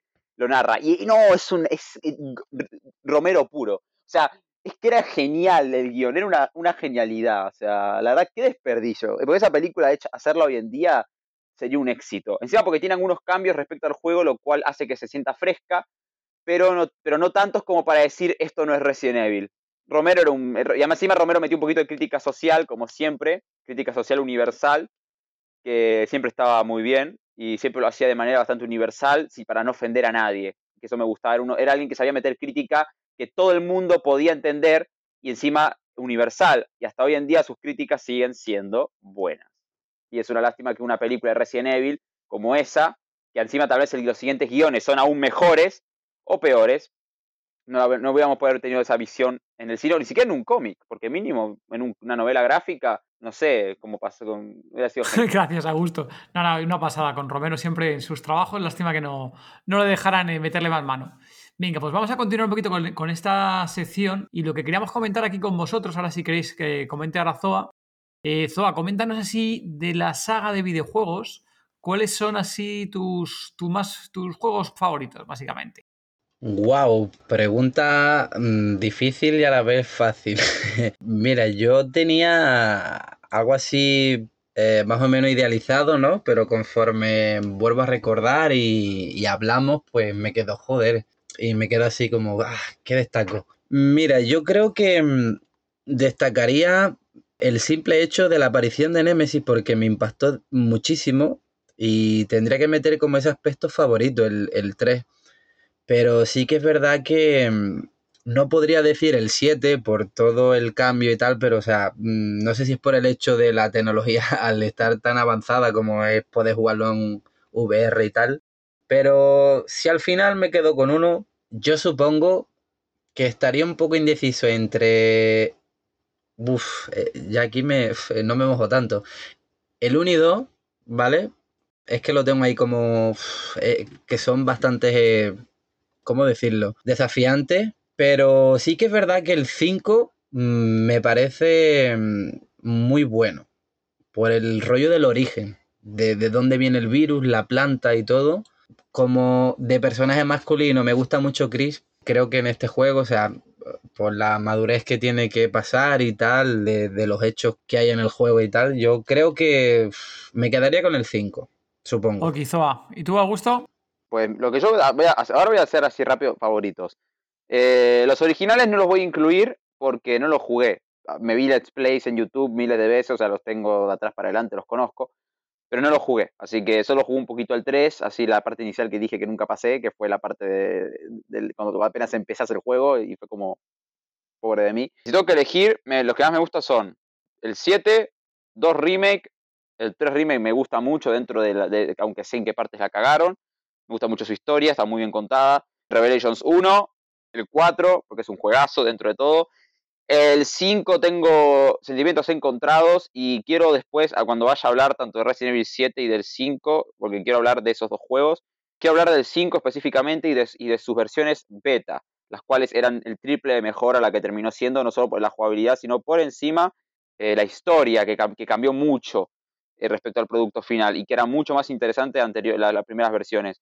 Em, pero el que es mi favorito eh, en total, el que, pero por fetiche, por fetichismo puro, es Revelation 2. Revelation 2 es mi favorito. Simplemente el juego tiene un montón de fanservice, tiene este ro- ro- rosa survival horror, pero también es un poquito de acción, lo que siento que ayuda bastante el tema de, de lo que es como para ambos públicos.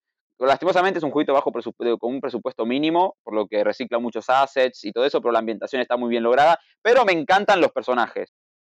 Me encanta cómo está llevado Claire Redfield y su, y su, y su, y su historia y, cómo y, lo, y lo fuerte que es, pero también lo vulnerable. Me encanta Moira siendo el- la- lo que es una chica que no está entrenada y que tiene miedo, mucho miedo de estar ahí y encima todo el tema de su, de su, de su pasado con, con lo que los que lo jugaron sabrán.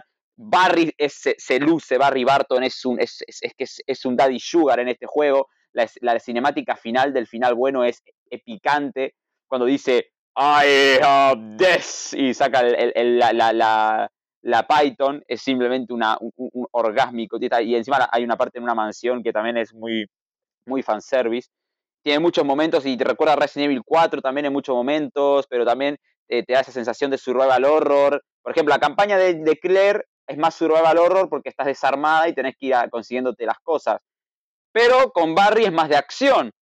Entonces es como, y encima tenés ese toque tipo de Last of Us, con el tema del sigilo, puedes ej- matar gente, puedes matar a los enemigos de manera sigilosa, eh, tenés, puedes crear molotovs, tenés el sistema de compañero como en el cero. Es como una amalgama de juego, de otros sistemas de juegos y del Resident Evil 0, que me encantó mucho ese sistema de poder tirar los objetos al suelo sin que se pierdan, cosa que logra el- este juego. Recuperas el sistema de inventario, el cual las, las llaves ya no se te guardan en un inventario aparte, sino que están en el inventario principal. Así que querés usar una llave, tenés que tirar algún objeto y si quieres después lo volver a recoger, tenés un montón de exploración, etc, etc. Es un juego lineal al lado del clásico ma- mapa medio abierto para donde tienes que investigar todo y no tiene y casi no tiene puzzles, pero mantiene la esencia de Resident Evil, da una, una, un- una vista diferente, nos da un antagonista espectacular como lo es Alex Wesker, que ojalá eh, cumplan con el cliffhanger y nos den un cierre a ese eh, cliffhanger del final del juego, del final bueno. Además de que todo el tema del tifobos y eh, todo el tema de Kafka me encanta.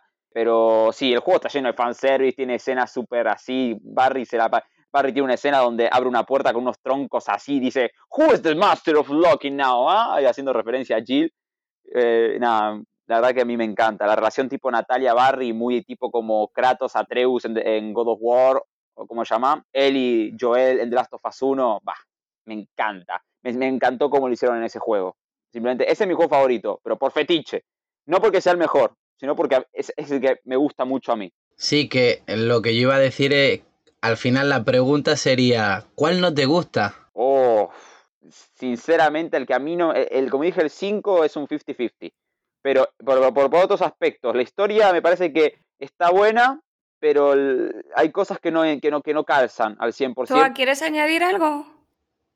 Sí, era, era más que nada una pregunta, Agus, que como yo destacaba el 5 y él, él, por el contrario, no, lo que me interesaba saber era el, el por qué, mm, o sea, el por qué lo dejaba más atrás y le quería hacer una pregunta en concreto, que era de que si él es de los que piensan que toda la historia de lo que son las compañeras de Chris y tal, si era necesario o no. El por qué pregunto esto.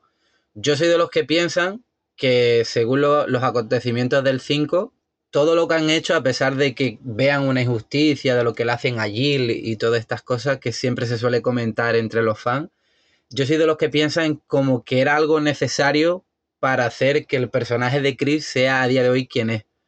No sabremos en el futuro si aparece mm, eh, o por cuánto tiempo aparece, cuál es el camino que va a tomar y tal, pero yo pienso que, mm, Chris tienes una evolución, evidentemente, ¿no? Porque lo vemos en el, en, en el quinto, que supongo que era muy, muy necesario lo que había pasado. Y era eso lo que quería saber. Sí, o sea, a mí lleva el personaje no me cae mal. Y de hecho me parece que está bien implementado y tiene su motivación. Solo que el juego a veces tiene momentos en los que son muy, muy raros, que decís, que o sea, están fuera de lugar con lo que es la esencia del juego. O sea, primero que, por ejemplo, el apartado técnico es una cosa que no me gustó, que gráficamente es brutal, pero literalmente es un reciclado de animaciones y de todo de Resident Evil 4 y no aporta casi nada nuevo a la jugabilidad. O sea, literalmente nada. O sea, más que un movimiento y ya está. Después es el Resident Evil 4, pero con diferentes skins. Pero dejando esa parte, además de que es más lento. De hecho, era cuando jugué el 4 y después y, al toque jugué el 5 y el control era mucho más lento y pesado. Y se me había hecho hasta más difícil de jugar. En el, mi problema con la historia es justamente eso, que tiene momentos en los que decís, ¿qué es esto? O sea, la historia es más oscura, más seria, y tenés personajes como Excel Guione, que no pegan ni con cola en el juego, y que, que me hubiera quedado mejor una, una, una, una, personalidad más como sensual y maquiavélica, en vez de como así más sádica, en vez de simplemente ser como una tipa así como que se cree mucho, ¿no? Y se la pasa, mmm, no sé, tipo como si se creyera, no sé, la reina de no sé dónde, en vez de ser una villana sádica o así más, más eh, mal, malvada, ¿no? Más mala, eh, maliciosa, en vez de simplemente una tipa mala que recaliente con el Huasca. Cosa que es como. está fuera de lugar. Y Irving, que es una patada en los testículos. Es, es literalmente Salazar, pero más castroso. O sea, porque no pega en el juego, es molesto y es como, ¿por qué haces lo que haces? O sea, está ahí, punto. Y bueno, lo de Jill, me, a mí lo que no me gusta es que lleva, esté en el tramo final del juego. A mí me parece que Jill tenía que estar en el tramo final del juego y lleva tendría que haber sido la que estuvieran en, la, en, el, en, la, en el modo especial, que era eh, evasión, a la, evasión a la desesperada, que es donde te muestra el escape de Jill con Josh. Pero para mí la parte final tendría que haberla protagonizado con Jill Chris, porque estamos hablando de que, y encima era, era la parte donde matabas a Wesker. ¿Quién mejor para matar a Wesker que Jill y Chris, el dúo principal de la saga Resident Evil? Lleva no, no, pega en ese, en ese confrontamiento, no pega con, en la pelea contra Wesker. De hecho, Lleva no pelea contra Wesker cuando se encuentran en la mansión, en, en, las, en las, ruinas, pelea con Jill.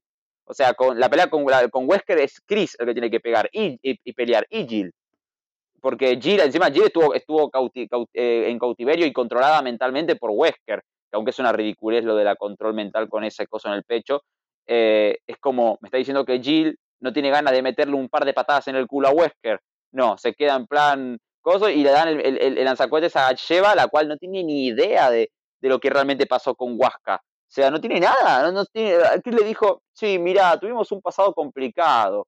Y, es como, y la otra después agarra y dice, Eat this, you son of a bitch, con lanzacohetes junto a Chris. Y es como, perdón, te amaré, lleva, pero no solo no apareciste nunca más en la saga, sino que encima mataste al personaje más importante y opacaste al personaje más emblemático, que era y la protagonista más emblemática. Y se siente como que lleva al final, termina tomando un papel en, en, en el acontecimiento más importante de la saga, en ese momento que era Wesker, y quitando el protagonismo a la, la, a, la, protagonista principal de Resident Evil. Porque aunque Capcom se haya cagado en Jill Valentine durante mucho tiempo, si hablamos principalmente, Jill Valentine es la protagonista de la saga, es la cara de la saga. Va, la cara es Leon, Leon es la cara del de comercial, pero Chris y Jill son la cara de la franquicia. O sea, vos pones un trailer, vos, vos anuncian Resident Evil 9 y llegan a decir que el Chris y Jill Valentine, y aparecen Chris y Jill Valentine como protagonistas, yo creo que el fandom se vuelve loco yo, incluido. O sea, Resident Evil 5 es un gran juego, pero comete muchos errores en cuanto a, algunas tomas de decisiones. Por eso después quiero agarrar de manera individual y hablar del 5, pero de sus betas, porque sus betas eran mucho más interesantes y tenían muchas más cosas y tenían mejores decisiones eh, de, de, gameplay, mu mucho más variadas, cosa que todo eso se quitó del 5 y se terminó limitando a ser más una, en jugabilidad una copia del 4. Pero eso lo voy a dejar para después, porque era mucho, mucho más interesante lo que tenían pensado en las betas. Pero Lleva no me parece para nada molesta, aunque subía es un dolor en las bolas. Créanme que lo que sufrí yo, porque encima cuando lo volví a jugar el año pasado me lo jugué en veterano. y lo que me hizo, y lo que me hizo doler las tripas de esa, la IA de Sheva, la odié con toda mi alma. Nun- nunca había amado tanto a Ashley. Ashley era un amor. Se me había muerto solo dos veces en toda la partida que tuve. En cambio, Sheva me cagó la partida 800 veces. Lo que no sé, ya estoy viendo que no sé, como hablemos de cada juego individualmente a gusto, podemos hacer el especial de cinco episodios por lo menos, Gemma. Por lo menos. José, ¿y tú? ¿Tus videojuegos favoritos y personajes cuáles son? Yo te puedo nombrar un videojuego que nadie debe conocer. Era el de Atari. Perdón, el, el del Game Boy, desmontable, que era el Atari desmontable, que era una era un control de como una cruz dura, porque me acuerdo que era dura y dos botones, aire, y así jugamos. Y era en un barco, porque me acuerdo que era un barco, que fue Resident Evil 1, el primero de todos. Cada juego nos ha venido brindando una historia distinta, un momento distinto, un personaje distinto. Y nos hemos ido a la larga enamorando de personajes que hemos visto por años evolucionar. Ver la historia de Leon, cómo lo han dibujado, el, el, el Leon fuerte, el Leon que ha caído, el Leon que se ha levantado, el Leon héroe. Porque si te pones a pensar, el que peor le ha pasado en toda la saga es Leon, pero es el que siempre se ha levantado. Eso es lo espectacular. También sigue Chris Redfield, no puedes imaginar, es, es el bonachón, el fuerte. Chris Redfield. Claire. Claire es el personaje para todo. Yo una vez le escuché una encuesta de cuál era el personaje que al fan más le atraía y era Claire. Claire y Leon. Porque Claire te dibujan una mujer fuerte, una mujer que no necesita de nada, se vale sola y te muestran un personaje increíble. Pero a mí, a mí me encanta Rebeca. Cómo la dibujan, cómo la hacen. En las películas ni siquiera la toman en cuenta, que es un desperdicio, porque o sea, es, una es, un personaje muy inteligente, muy bien hecho. Mírate en, en, las películas CGI, el personaje de Rebeca es un personaje inteligente, es un personaje analítico, no es un guerrero, pero es un personaje, es un científico, que es del otro lado de Resident Evil, la ciencia. Eh, mi juego favorito que es el Resident Evil 4. De ahí le sigue el Código Verónica, eso no podemos dejarlo a un lado, y Resident Evil 1 y Resident Evil 2 pero no el remake, el Resident Evil 2 clásico. El remake me encanta y lo tengo en la computadora, porque los bajé con emuladores. Pero el Resident Evil 2 clásico es un juegazo. Cuando vas caminando por la comisaría y salta el perro por la ventana y te asustas, es esa sensación de temor, de terror. Cuando vas caminando y te atacan Nemesis y te quedas como que uno o dos segundos y dices, diablos, me asusté, y te asustabas. Porque éramos muchachos de 20 años, 20, 25 años jugándolo, te puedo apostar que si ahorita tuviera el tiempo estaría jugándolo, porque me encanta. Y me muero de ganas de los próximos juegos que saldrán, serán algo, wow, una locura. Mi novia ya tiene el, el Resident Evil Village, ya está como loca contando los días y tiene en el calendario, va tachando día a día hasta poder jugarlo. porque es el fan, es el que realmente le gusta. Hay gente que te puede decir le gusta Resident Evil porque jugó un juego y le gustó, o una película y le gustó. Pero el fans que somos, hemos venido desde el ochenta y pico, que hemos venido enamorándonos, y solo en las películas. Si te pones a ver los primeros videojuegos, estás hablando del ochenta y pico, te mentiría si te digo una fecha exacta. Pero eso es lo que Resident Evil significa para nosotros los fans. No sé, a ver, de, lo, de vosotros que sois sobre todo los que habéis jugado todos los juegos, si queréis comentar en detalle de alguno de los Resident Evil, eh, pues oye, tenéis aquí a vuestra disposición el podcast si queréis comentar alguno concreto. Zoa, si quieres añadir algo más sobre si quieres algún otro juego antes de hablar del 5. Quería hacer una mención antes del 5, o sea, del 0 y el 7, como, o sea, como no es el primero, ¿no? Se entiende que no es el primero, pero el 0 y el 7 como que alfa, alfa y omega, ¿no? Por así decirlo. Sí que me gusta muchísimo el remake que se hizo en 2002 brevemente, digo, para quien no sepa tanto o no jugó el remake, no sé, bueno, supongo que todo el mundo ha jugado el remake, pero el cero, ¿no? Eh, la versión, la primera, la que yo al final jugué, que fue en el 96, que se dice pronto, pero luego que salió en 2002 en GameCube, que fue realmente la quinta entrega del juego. Y bueno, aquí pues narraban experiencias traumáticas realmente que pasan en unas montañas en, en Arclight que esto es del, del, famoso equipo Bravo, que es una unidad especial de fuerza, Legión, por así decirlo, Star, ¿no? Que se conoce ese equipo. Bueno, la historia habla de Rebeca, ¿no? Que es una de las protas que gustan mucho, y de Billy, Billy Cohen, ¿vale? Que se le tiene como, bueno, que es un criminal realmente. em, bueno, van explorando el centro, ¿no? Donde está una zona abandonada y tal, con, con los empleados de la compañía farmacéutica Umbrella, como ya muchos conocemos. Y bueno, eso como, como resumen. O sea, sería tontería decir, ay, spoiler y tal, porque ya tiene muchos años el juego, pero bueno, lo dejamos un poco a la imaginación y tal, pero bueno, que es un juego que, que es bastante destacable entre los gustos de los fans porque tiene una- unas mecánicas muy chulas. Y luego, bueno, el 7, que es bastante reciente, es 2017, salió para todo, Play, Xbox y PC, ¿vale? Que a diferencia de la mayoría de, de otros juegos que, que tiene Resident Evil y tal, es en primera persona, que hay gente que, bueno, que, que lo critica, otros habla muy bien de eso. Eh, sobre todo, como decía Agus, ¿no? Que en plan, como que al final te sientes en la piel, no ves al tío, pero que tú te sientes que eres él porque tienes eh, esa preocupación y ese miedo. Que en eso, el, se destaca, bueno, un poco yo destacaría el tema de la cámara. Ah, Me guste o no, ¿sabe? El tema de la cámara. Y bueno, sí que es bastante violento, ¿no? Por los familiares de esta historia y como, como hemos hablado. Y la verdad que, bueno, está para considerarlo como dentro del, de juegos gore y tal. Sí que es verdad que esto regresó al género, o sea, el, el género horror regresó aquí, ¿no? Un poco ya el tema supervivencia y tal. Que la diferencia que hablamos del 4, que era más shooter y tal. Pero bueno, que es algo que yo caracterizaría mucho de la franquicia, ¿no? El tema horror, los puzzles y poco más. Como recordando algunas pelis de terror y así. Pues el prota es Ethan, ¿vale? Y está buscando a su esposa, que se llama Mia, en este caso. Y ocurren muchísimas cosas. Que este, como es bastante reciente, no me gustaría mencionar nada. Comentabais también de- del 5, habéis comentado los dos. También Zoa también decía un poco del origen del 5, creo que comentaba antes. Ok, pues bueno, del 5, que es un juego que yo destaco mucho, ¿vale? Que, que- que me gusta muchísimo. Y me gustaría aclarar el por qué.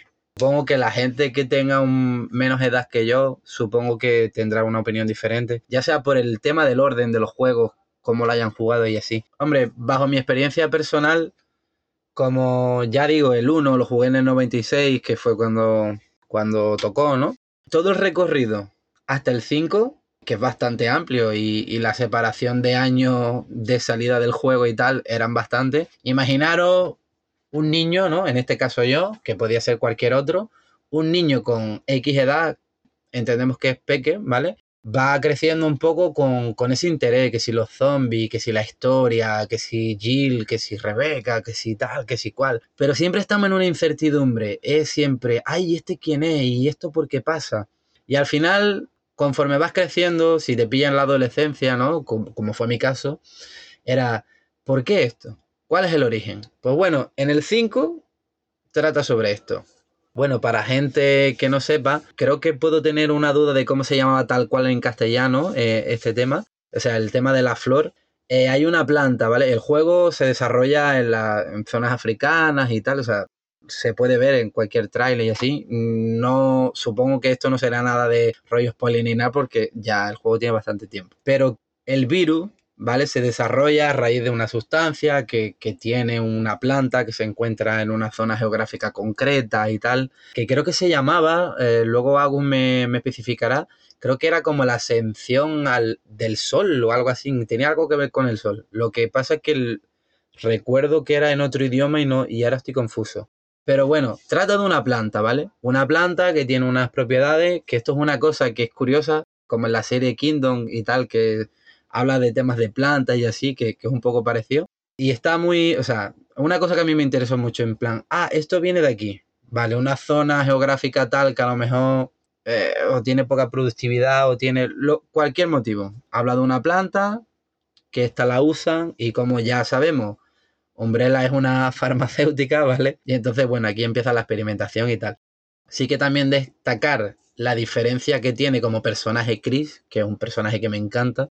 Tiene una evolución por acontecimientos que, bueno, que, que al final, muertes de ciertas personas y así, de personajes que se van perdiendo y tal. Al final, pues bueno, un trauma genera un cambio muy brusco en un personaje, ya sea para bien o para mal. Y en este caso, pues bueno, vemos que este hombre pues tiene que salir, salir adelante y al final, bueno, demuestra que echándole un par de huevos al final, pues, pues bueno, poco como que se lleva la carretilla por delante, ¿no? Y es así como pincelada. Y ahora me gustaría darle paso a Agus para que, que comente un poco. A gusto, dale. Sí, por ejemplo, eh, sí, lo del progenitor, bueno, eso es algo que me encanta del 5, que al fin y al cabo te da un montón de información sobre el virus progenitor, que del virus progenitor vino el, el, famoso virus T y todo el tema de la experimentación con las sanguijuelas que tuvo James Marcus y de ahí de las sanguijuelas, bueno, salió el virus T y bueno, de ahí la, la tradición de, de Wesker, Birkin y Spencer hacia Marcus y toda la conspiración que después vino de eso, que eso se hace cuenta en el cero. Eh, pero sí, eh, te cuenta, el 5 te cuenta cómo se fundó Umbrella, quiénes son los fundadores, qué es el progenitor, por qué la planta no puede, por qué tenían que experimentar con la planta sí o sí en África, eh, cómo es, cómo eh, los de Umbrella eh, a, los problerinos para sacarlos de ahí y tomar las tierras, un montón de cosas que te cuentan en archivos y todo, como siempre de Resident Evil, si quieres saber del lore, a leer los archivos que te da el juego, porque si no, no te enteras de nada.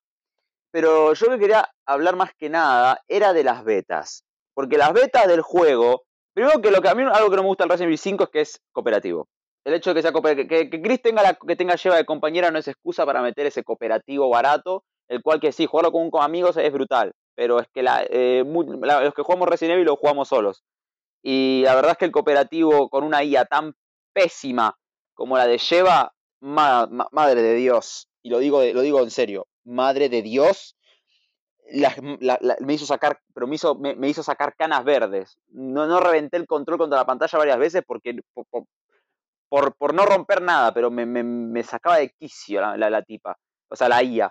Pero en, en las betas, en las primer beta, la historia era que Chris iba por otro motivo a África, no iba por parte de la BCA, si no me equivoco. Y se encontraba con que en el lugar había zombies, había un brote de zombies del virus T, o una, mutación nueva del virus T donde los zombies corrían. También estaban los, los famosos, las famosas plagas, o sea, se enfrentaba tanto a zombies como a plagas. Pero no era solo un pueblito, era una ciudad. Él estaba en una puta ciudad de África. Y eso era lo que más me gustaba, que era en una ciudad. Encima el juego iba a tirar más por el survival horror ibas a tener sistema de esquive, tipo como el del Resident Evil eh, eh, Revelations 1, así, si le das al botón justo, Chris se iba a agachar y esquivar, y ibas a poder, ibas a hacer un contraataque, el cual le das al botón y ¡boom! le metió un puñetazo en toda la boca. Eh, Chris tenía menos músculos, no estaba tan desproporcionado de manera tan ridícula como se ve en el 5 el nuevo, que en el, en el oficial, que Dios mío, el diseño de Chris todo bien, pero se pasaron tres pueblos con los músculos a ver, que la escena de la piedra volcánica sigue siendo la ridiculez más grande del planeta y no hay forma de dibujarla. Es un meme, pero es estúpida. Eh, nadie puede mover una piedra de no sé cuántos kilos a puñetazos. Es imposible. Eh, y la historia era así. Chris está en África y tenías varias zonas. Ruinas, eh, había, estaban los gigantes del 4, tenías zombies, tenías eh, las plagas, estaba, tenías exploración por una ciudad, era más como más mundo abierto hay teorías de que había sistema de insolación, o sea que tenías que eh, ponerte en la sombra porque si te ponías en el sol, el personaje se podía deshidratar. O sea, eh, tiene mecánicas que decías, wow, esto no puedo confirmar porque eran rumores, pero lo pienso y digo, wow, qué bueno sería gatos en África.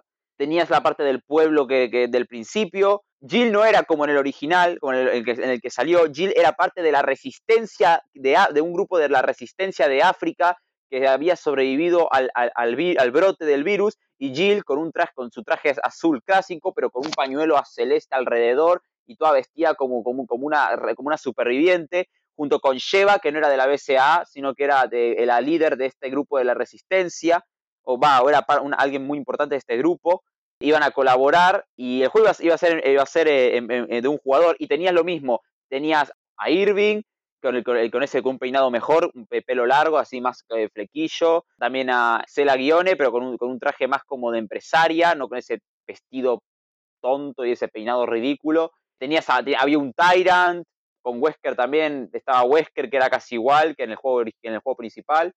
Y tenías de todo, la batalla contra el gigante que tenías en el, en el, en el juego, que es una basura, porque te, realmente estás estático disparando con una ametralladora que queda horrible, era una batalla tipo como en el 5, en medio de... Eh, la ciudad, de hecho, en la ciudad que te, en la que peleas contra el gigante, en el 5 principal, iba a ser explorable, iba a ser una zona completamente explorable, pero porque les dio paja, dijeron, ah, ¿sabes qué? Quítala.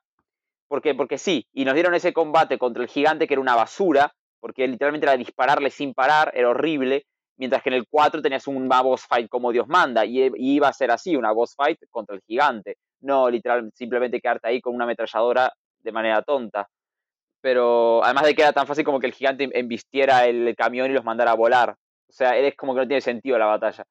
Pero sí, o sea, y después hubo una segunda beta donde Jill sí era raptada, pero en este caso tenías a Barry Barton como compañero de Chris y Sheva sí era de la BCA. Y acá tenías al grupo de la resistencia, los cuales también tenían que sobrevivir. Y había una parte donde colisionaba un tren y aparecían zombies y pasabas por unas ruinas donde tenías que ir corriendo por encima porque si te caías había gigantes y zombies. Eh, las betas son geniales. Hay un video donde te hablan de estas betas con los artes conceptuales y todo, donde literalmente decís, Dios, por favor hagan un remake de Resident Evil 5, pero que sea con esta historia y no con esta. Porque no es que la historia del 5 esté mal, sino que es mejor la anterior porque era, la, era lo mismo, pero tenía punto, pero era, estaba mejor hecha, era mucho más interesante que lo que terminó siendo. Te contaba lo mismo, pero tenía, pero era más, pero era más interesante. Jill como una protagonista, como, personaje secundario y no como un personaje que literalmente no, no, aporta nada a la historia al final. Lleva como un personaje que tenía, que, eh, tenía, que, tenía mucho que aportar por su pueblo. Un, un, juego single player, mejor aún, sin cooperativo. Mecánicas jugables mucho más interesantes. Tenía esa capacidad de esquivar, de contraatacar, de, de, un montón de cosas que tenías una. encima los, enemigos podían, si vos te subías a un lugar alto, podían usar un gancho para tirarte del lugar, o sea, podían tirar todo el todo, la escena del autobús en el pueblo. De hecho, si vos estabas mucho tiempo, los, los, las plagas tiraban un gancho y tiraban el, tiraban el camión a la chinga a su madre, cosa que está en un tráiler, pero al final lo quitaron. Lo del esquive también está en un tráiler.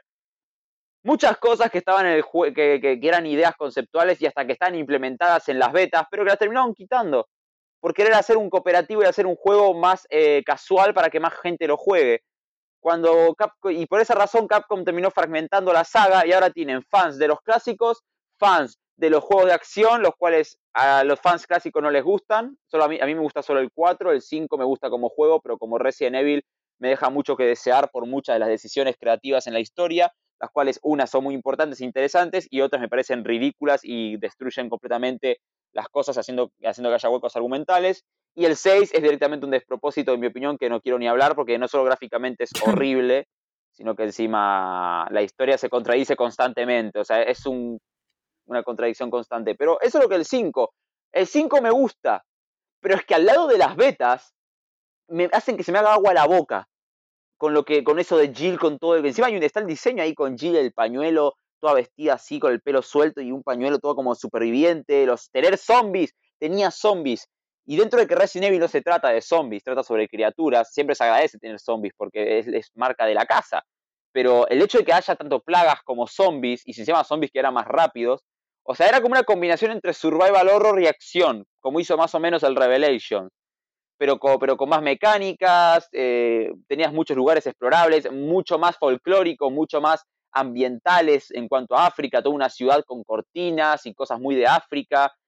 Un juego que no parecía como que estabas en un pueblo cualquiera, en un desierto, y parecía puro estereotipo, sino que realmente parecía que estás en la civilización, tenías coches por ahí, de esos de, viejitos, tipo de, que se ven en África normalmente. Cosas que literalmente decís, ¿por qué no hicieron esto? ¿O por qué, por qué no hicieron esto en vez de haber hecho lo que terminaron haciendo?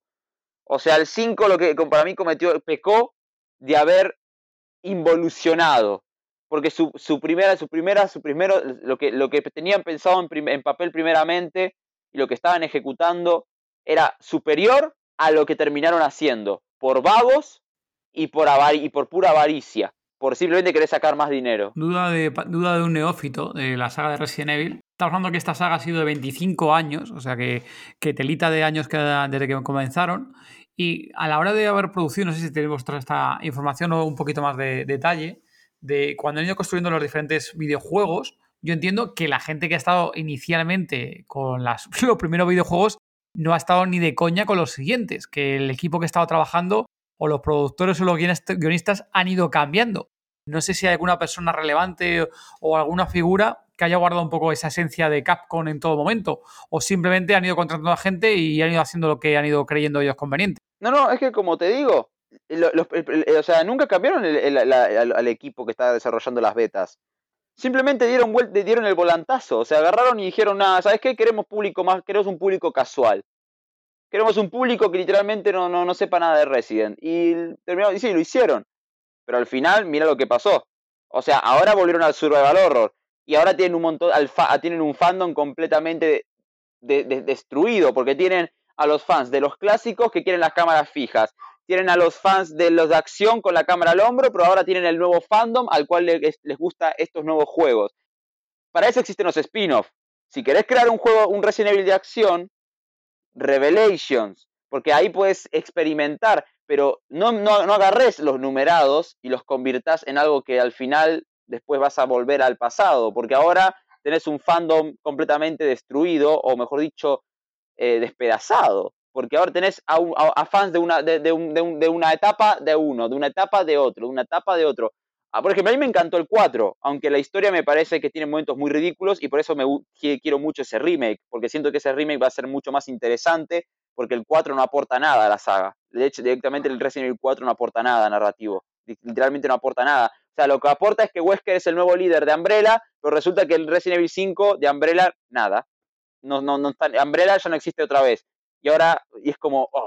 O sea, es como, Dios, absténganse a un guion. Por eso siento que están haciendo esta especie de soft reboot con los remakes. Se dieron cuenta de que destruyeron la narrativa de los, de los juegos.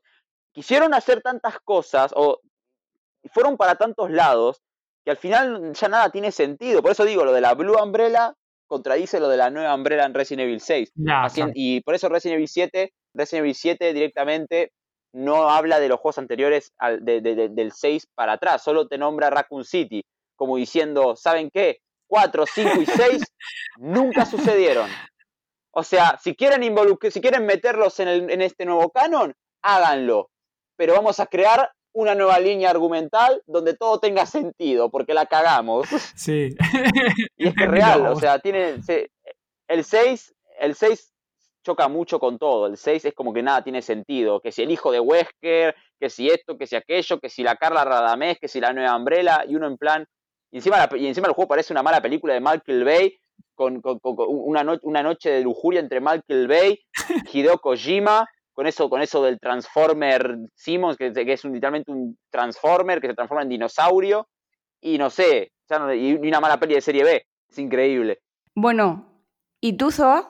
Sí, que en el tema que habla Agus de cuando mm, el, el- o sea, el equipo directivo y tal, que dice, bueno, queremos un público más casual, que no sepa de Resident Evil. Yo supongo que eso cuando más notorio fue, fue con el Resident Evil 4, en mi opinión, que eso cuadra que es en 2005. Salieron muchos juegos mm, variados, ¿vale? Sobre todo de Play 2.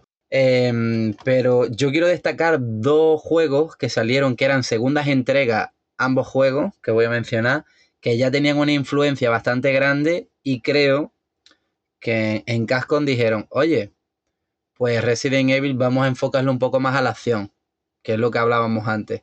Que Resident Evil 4 pues estábamos enfocados como si fuera un shooter cualquiera y tal. ¿Y cuáles son estos dos juegos que salieron en 2005? Uno es Call of Duty, la segunda entrega, y Battlefield, la segunda entrega. Entre muchos más otros juegos que salieron, como el Gun o incluso. No tienen que ver tanto con acción, ¿no? Pero bueno, Castlevania, que tenía un rollo que no. Bueno, no era el caso, y incluso God of War, salió en 2005. Estos dos primeros que he mencionado, que son shooters, al final, quieras o no, es 2005, lo que está vendiendo es esto, está teniendo mucha fama y era la segunda entrega de cada juego que habían tenido bastante éxito. Supongo que aquí pues, esto entra como historia de los videojuegos, para poder entender por qué tuvo tal cambio. Quienes dirigen esto, ¿no? Quien crean estos juegos dicen, hombre, nosotros no queremos cada año que pasa hacer algo a peor, ¿no? Lo que siempre vamos a tener diversidad de opiniones, ¿no? Pero bueno, yo quiero destacar eso, historia de videojuegos que era 2005 y eran segundas entregas de dos juegos de acción que a día de hoy ya sabemos todos que son muy famosos porque en, en Twitch y, y, en todos sitios estamos viendo gameplays de estos juegos. Vale, gracias Zoa. Eso era lo que quería comentar. Eh, yo, por ejemplo, justamente yo creo la que la que hizo perfecto el tema de la acción, pero sin perder la esencia de Resident Evil, porque lo que pasó es que tanto el 4 como el 5 perdieron la esencia, perdieron lo que es la, la, la, es la esencia, no se sentía un Resident Evil. O sea, el 5 es un juegazo y tiene momentazos que encima aportan mucho a la historia, pero nunca siento que fue que sea un Resident Evil, nunca siento que esté jugando un Resident Evil. En cambio, el que logró esto fue Resident Evil Revelations 1, combinando e- ese entorno tipo Resident, es- ese entorno victoriano en el barco, con esa ambientación, esos monstruos, esa, esa sensación opresiva, pero tirando un lado, tirando para la acción, pero haciendo que la acción tampoco sea desenfrenada. No es como que las balas te las quemas por disparar, porque literalmente el- en el 4 y el 5 te quedabas sin balas porque literalmente no parabas de disparar nunca, porque se te venían centenares de enemigos. En cambio, en el, en el, en el Revelations te venían enemigos duros a los cuales tenías que ganar y la munición se agotaba, pero también tenías el sistema de mejora de armas, tenías el, todo este tema, tenías exploración y tenías backtracking. Además, el sistema por episodios, dentro de que el juego tenía limitaciones por haber sido de 3DS, pero eso no quita que haya sido un juegazo. Pero me gustó porque supo combinar lo que era Resident Evil 1 con Resident Evil 4. Combinando ese entorno victoriano y mapa con backtracking, eh, como era con tan pasi- super pasillero como en Resident Evil 1, porque se siente como una mansión Spencer distinta, ese, hall, ese, ese lobby del barco con todo eh, gigante, con los ascensores, todo color dorado, es espectacular. Es- esa parte de la, la sala de, la sala de hotel, ¿no? La parte de los cuartos eh, del- del barco también, el comedor, es súper Resident Evil. Y pero tiene ese estilo Resident Evil 4 de acción. Y es como la combinación perfecta entre el 1 y el 4. Dando la esencia del 1, pero dando eh, la jugabilidad del 4. Ahí es donde estaba, por lo menos creo yo, que si hubiera sido algo más así, hubiera sido más aceptable. Pero, por ejemplo, eh, el hacker, como se llama, filtró este supuesto Resident Evil Hank, que supuestamente va a estar protagonizado por nuestro querido eh, personaje Hank. ¿Qué, ¿Qué pasa? Que con este juego sí espero un juego de acción. Porque al fin y al cabo es un spin-off. Yo, por ejemplo, la gente dice, no, Operation Raccoon City es un juego de acción. Y es un spin-off. O sea, no me importa. Mientras no sea un numerado, que es el principal, que es el importante, no me interesa. Yo creo que los, los numerados sean marcas, sean survival horror. Y los spin-off son, son por algo son spin-off, son para experimentar, no son los principales, que hagan lo que quieran. Y Operation Raccoon City ni siquiera es canon, porque contradice los, los juegos de los, dos primeros, los tres primeros, los dos primeros, el 2 y el 3. O sea, y, y para mí me pareció un juegazo el Operation Raccoon City, sobre todo si lo jugás con amigos. O sea, porque al fin y al cabo es eso, es un shooter sin sentido. Si tengo que decirlo tal cual, yo creo que Capcom ahora entendió que los numerados tienen que ir por el lado del survival horror y tienen que seguir un hilo argumental específico. No pueden hacer como el 4 y decir, siete años después, pum, eh, nos vamos a España a ver, un coso con las plagas. Umbrella ni noticia. No, eso no lo puedes hacer. Porque narrativamente destruiste, destruiste todo. En cambio, ahora saben que tienen que, eh, con los numerados, seguir una- un hilo argumental. Con los spin-off, tratar eh, historias secundarias, las cuales para atar cabos y, eh, otro- y spin-off mucho más eh, secundarios para contar historias y poder eh, más raras, como la de Hank, donde, nos van a contar una saga de Hank. Y yo imagino que el Resident Evil, ese Hank, va a ser tipo como si fuera algo así como el Doom.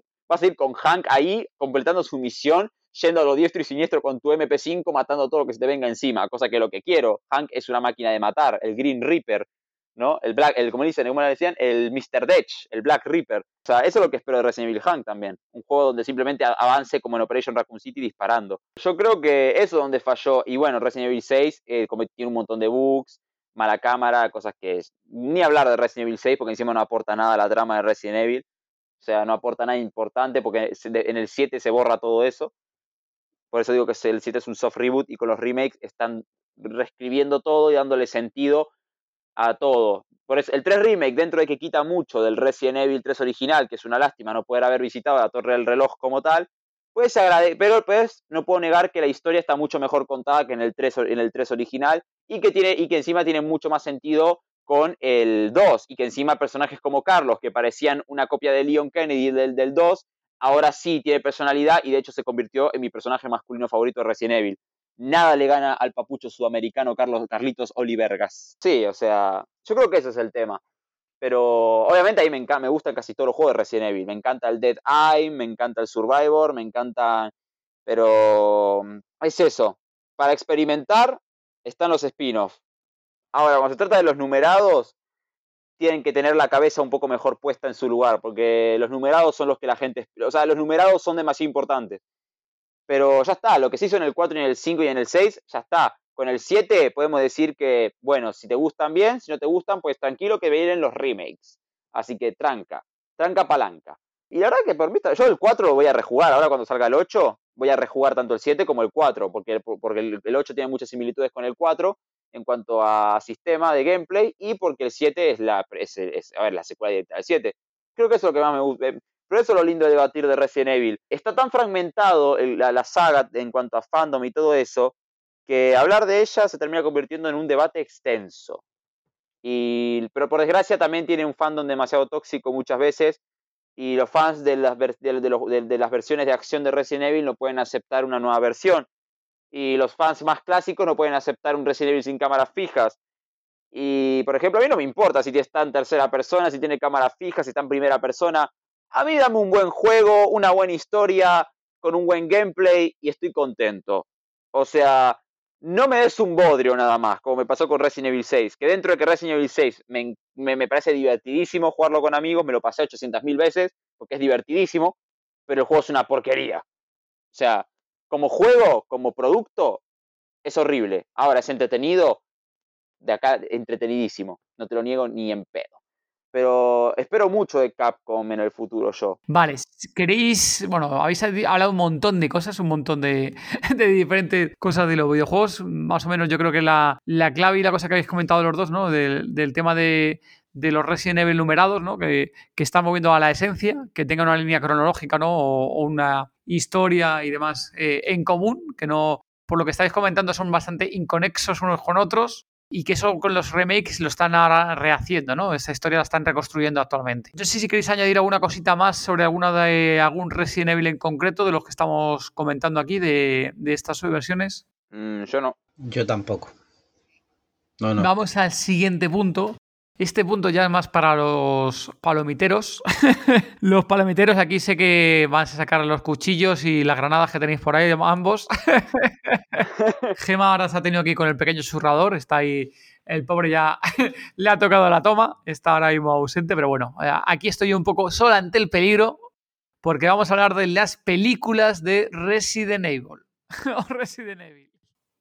Uy, vaya corte. Bueno, zombie lovers. Llevamos más de hora y media aquí en el episodio de hoy. Y uff, creemos que mucho mejor disfrutar esto por partes. Ya sabéis que Resident Evil da para mucho.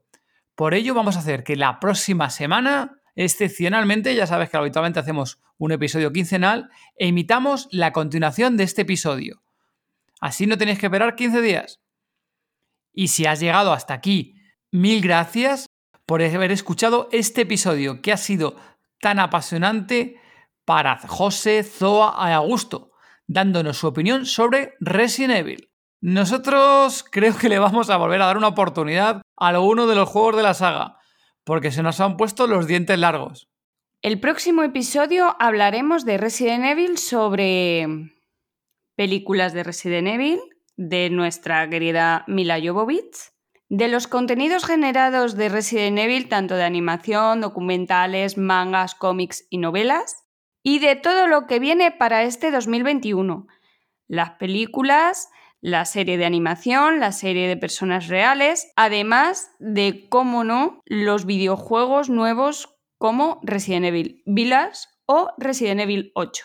Por cierto, ¿te apetece aparecer en el próximo episodio como han hecho José o Aecio o Whitley o Kisune o Makuli? Si es así, deja tu comentario en nuestra página web en todozombie.com podcast o en iBox o en Apple Podcast en este episodio o simplemente mándanos un mensaje privado en Instagram, Facebook o Twitter comentando sobre lo que quieras de los, de los próximos puntos del próximo episodio. Películas, contenidos extras que ha habido, que se han generado nuevos y, como no, los nuevos videojuegos y las series nuevas. Muchas gracias por habernos escuchado. Volveremos con el próximo episodio el 28 de marzo. Mientras tanto, gracias por dejarnos comentarios en la página del episodio en todozombie.com, por tus comentarios y like en iVoox y como no, por tus comentarios y 5 estrellas, ya sabes, siempre 5 estrellas en Apple Podcast. También nos escucháis desde Spotify y como no, desde la emisora Mega Costa del Sol. Muchas gracias, chao. Adiós.